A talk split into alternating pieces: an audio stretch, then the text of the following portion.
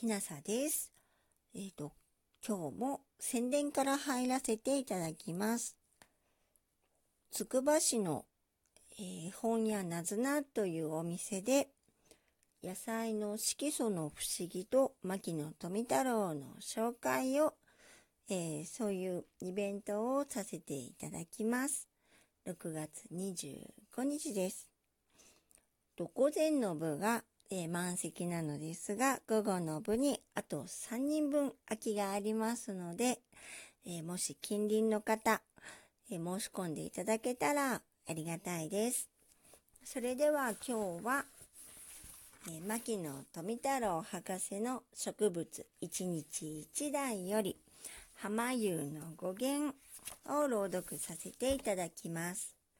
浜優は浜尾本とも浜芭蕉ともいうもので、官名は関東信号にある文殊欄であると言われる。宿根性の大型常緑草本で彼岸花科に属し、クリヌムアシアティクムエルバル、ジャポニクムベカの学名を有し、我が国の暖かい国の海の浜に野生している。葉は多数群がって生えて開き、長く広い針の形をなし、質厚く緑色で光沢がある。茎は直立して太く短い円柱形をなし、その幼少が巻き重なって偽形となっている。8、9月頃の子、葉の間から緑色の手を描き、高い頂に多くの花が集まって、雨傘の形をなし、花は白色で光気を放ち、狭い六花外片がある。六幽髄。一つの脂肪があって、その白い色の花中の先端は赤紫色を呈する。花の後に丸い実を結び、淡い緑色の花皮が裂けると大きな白い種子がこぼれ出て、砂上に広がり、その種の皮はコルク質で海水に浮かんで彼岸に達するに適している。そして、その達するところで新しく粉絵を作るのである。葉の元の茎は本当の茎ではなく、これはその通常をした幼少が前述のように幾重にも巻き重なって直立した茎の形を偽装しており、これを行く前にも行く前にも剥がすことができ、それはちょうど真っ白な厚紙のようである。万葉集巻の4に、三熊布の裏の浜湯桃へなす心は燃えとただに合わぬかもという柿の本人丸の歌がある。この歌の中の浜湯はすなわち浜尾本である。この歌の中の桃へなすの言葉は実に千金の値がある。浜湯の意を返せんとする者はこれを見逃してはならない。貝原駅県の大和本草に戦学書を引いて、浜湯は芭蕉に似て小さき草なり、茎の幾重ともなく重なりたるなり、へぎてみれば白くて紙などのように隔てあるなり、大臣の大教などに、大大臣の大教などには、鳥の別足つつまん量二三、熊の裏よりして登らるる、と言えり、とある。また、季語章を引いて、浜湯は場所に似たる草、浜に入るなり、茎の桃へあるなりともある。また、月孫祭漱石の模試草には、浜湯の城下の裏の浜湯と書いた下に、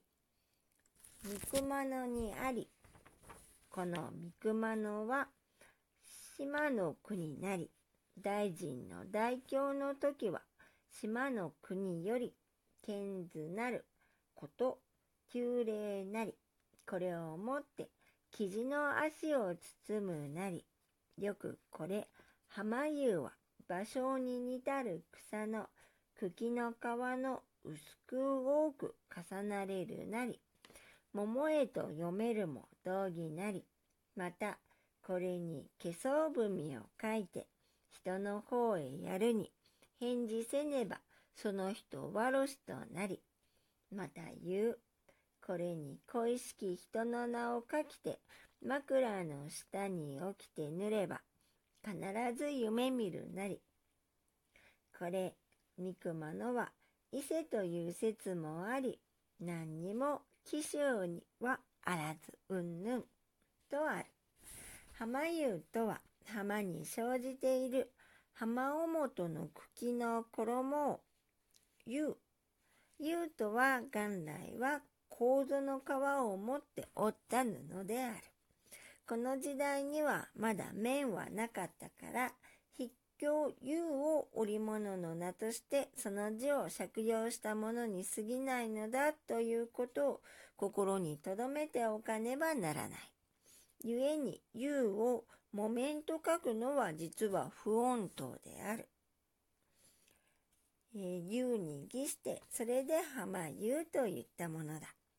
人によってはその花が白き兵をかけたようなのでそう言うと言っているけれども、それは思想の剣で当たっていない。元織宣長の玉勝間十二の巻、浜湯の城下に浜湯、浜尾本というものなるべし、7月の頃、花咲くを、その色白くて、足りたるが、湯に似たるから、浜湯とは言いけるにや、と書いてあるが、言いにけるにや、とあって、それを断言してはいないが、花が白くて、垂れた木綿に似ているから浜湯というのだとの説は、特にえ人丸の歌を熟知しおられるはずの野通り先生にも似合わず間違っている。同じく元織氏の同書、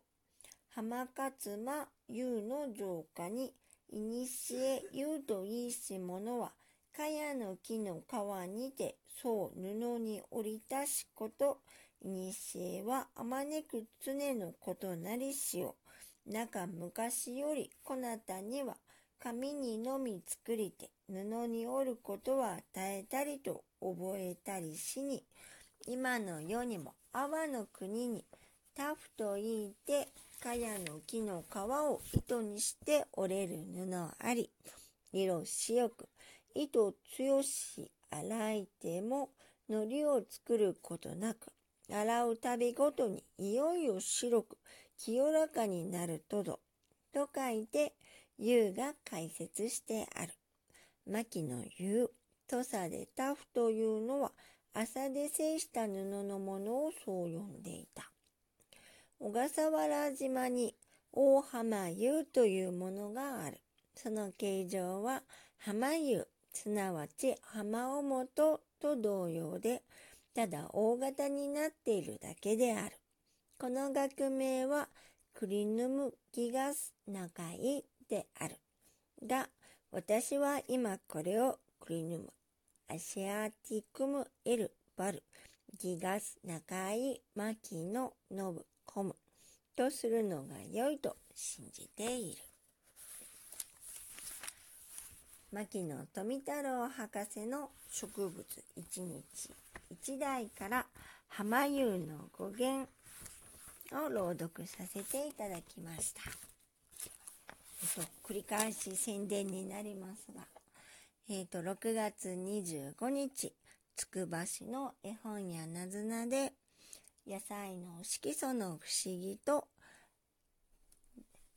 牧野富太郎博士の紹介をさせていただくイベントを予定しています。えっ、と、午後の部が